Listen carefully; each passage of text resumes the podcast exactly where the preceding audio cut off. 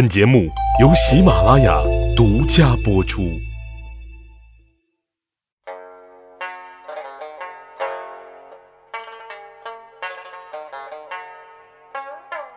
趣扒历史，增长见识，密室趣谈，在下大汉。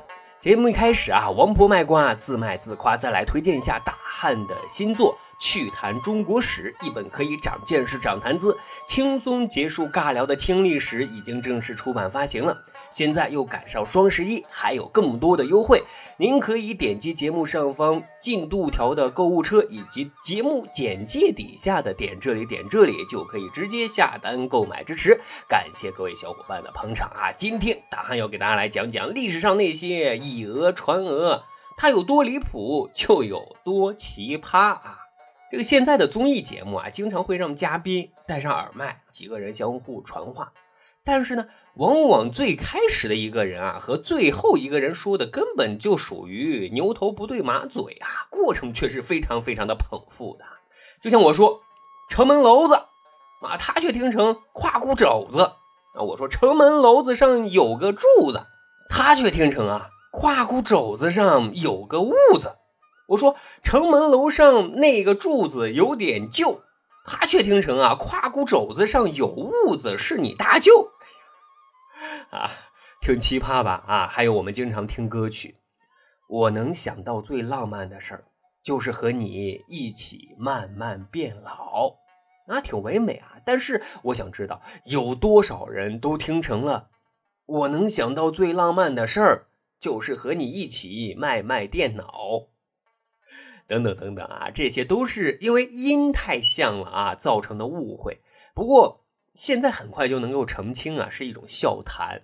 古代可就没有这么快，古代也有一些以讹传讹的误会，令人啊是忍俊不禁的。今天就给大家来讲几个啊，《吕氏春秋》记载了这么一处：宋国呢有一户丁姓的人家，因为家里啊没有水井，得到外面去挑水吃。估计啊这个挑水的地方也挺老远的。一出去呢，就是大半天，哎，这就耽误了做其他的农事儿。后来这户人家啊，自己就打了一口井，终于啊，不用外出挑水吃了。丁夫人很高兴啊，就跟邻居唠嗑说啊：“自从我们家里打了一口井，就像得到一个人，再也不耽误做其他事儿了。”可是呢。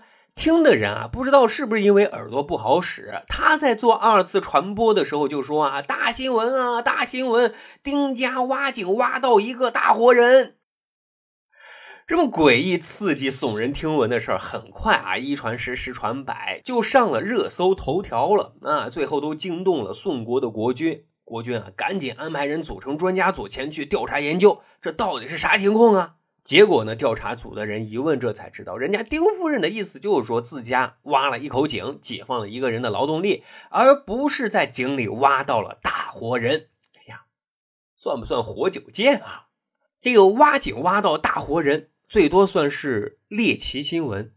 可是呢，在古代把著名的文学家、诗人陈子昂传成妇科医生，这就让人难以理解了。陈子昂。了不得，与李白啊、孟浩然、王维、贺知章等诗人称之为仙宗十友，是唐初诗文革新的人物之一啊。我们所熟知的“前不见古人，后不见来者，念天地之悠悠，独怆然而涕下”，这呢就是出自这位仁兄之手的。想当年，他也是政坛上的小钢炮。心怀天下苍生，敢于直言进谏，因为以上书论政颇有见解，所以得到了武则天的重视，升任为右拾遗。啊，这是一个什么样的官职呢？其实啊，官职不大，但是非常厉害。从字面上也能理解出，他就是专门捡起皇帝的遗漏啊，也就是谏官的一种啊。后来呢，契丹叛乱。武则天呢，就派自己的侄子武攸宜前去平定。陈子昂呢，还主动请缨出战啊。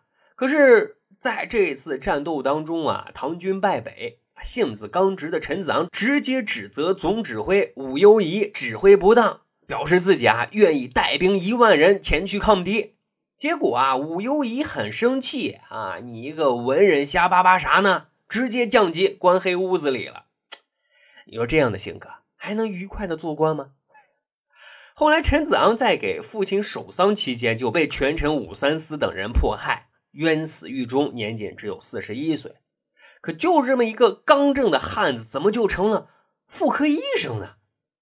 根据啊《宋柏类钞》的记载，陈子昂死了之后啊，家乡的人为了纪念他，就给他修建了一座庙。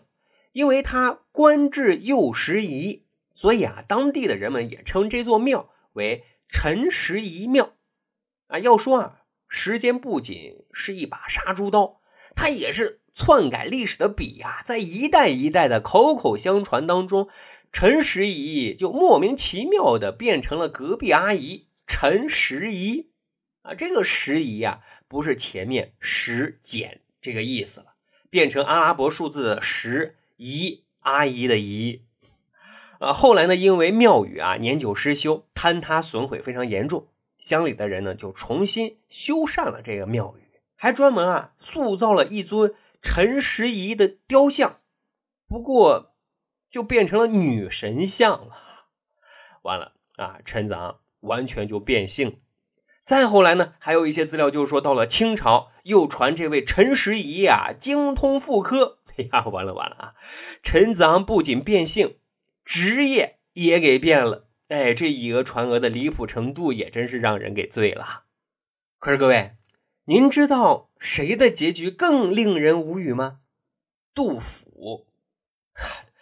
杜甫之前咱们节目讲过，挺悲催的啊，一直想入仕为官，可惜呢，不是在找工作，就是在找工作的路上，仕途呢一直不顺，最后在唐肃宗的时候才被授予了左拾遗啊，还是一个谏官。所以呢。他被后世啊也称之为杜十遗。啊，我们现在提起杜甫啊，都说他是现实主义大诗人诗圣啊。为什么呢？就是因为他曾经看到过唐王朝起高楼宴宾客，却又眼看他楼塌了啊。再加上自己的人生遭遇，所以身上贴满了悲情主义的名词啊，什么孤独啊、苦楚啊、无助啊等等等等。哎，跟他紧紧相随呀。可是啊，就这么一个具有悲情色彩的大文豪，却万万没有想到啊，后人又给他制造幺蛾子了。根据明代的文献记载，后人为了纪念杜甫啊，在杭州修建了一座杜十遗庙。不过呢，岁月的变迁，有一个村学啊，错误的就把这个杜十遗又给写成了邻居家的阿姨杜十遗了，还塑造了女神像。那，后来操作就更神了，觉得杜十遗呀。啊，孤苦伶仃的，怪可怜的，竟然自作主张给杜十一旁边又塑了一个刘伶的雕像。刘伶不是别人啊，就竹林七贤当中最嗜酒如命、随身呢带把铁锹，准备醉死哪里埋哪里的那一位。就这样，硬生生的把杜十一嫁给了刘伶。哎呀，啊，真是令人哭笑不得啊！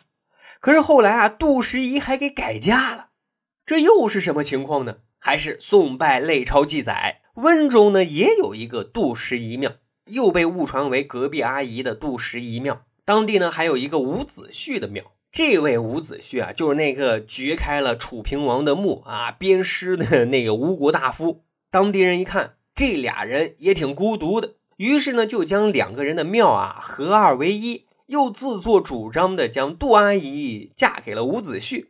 可怜的杜甫啊！他要是在九泉之下知道后人还给他制造了这么一出，痛苦的一定不知道这日子啊该咋过呀！真是苍天啊，大地呀，谁能拯救一下杜甫啊？让我们再心疼杜甫一小会儿吧。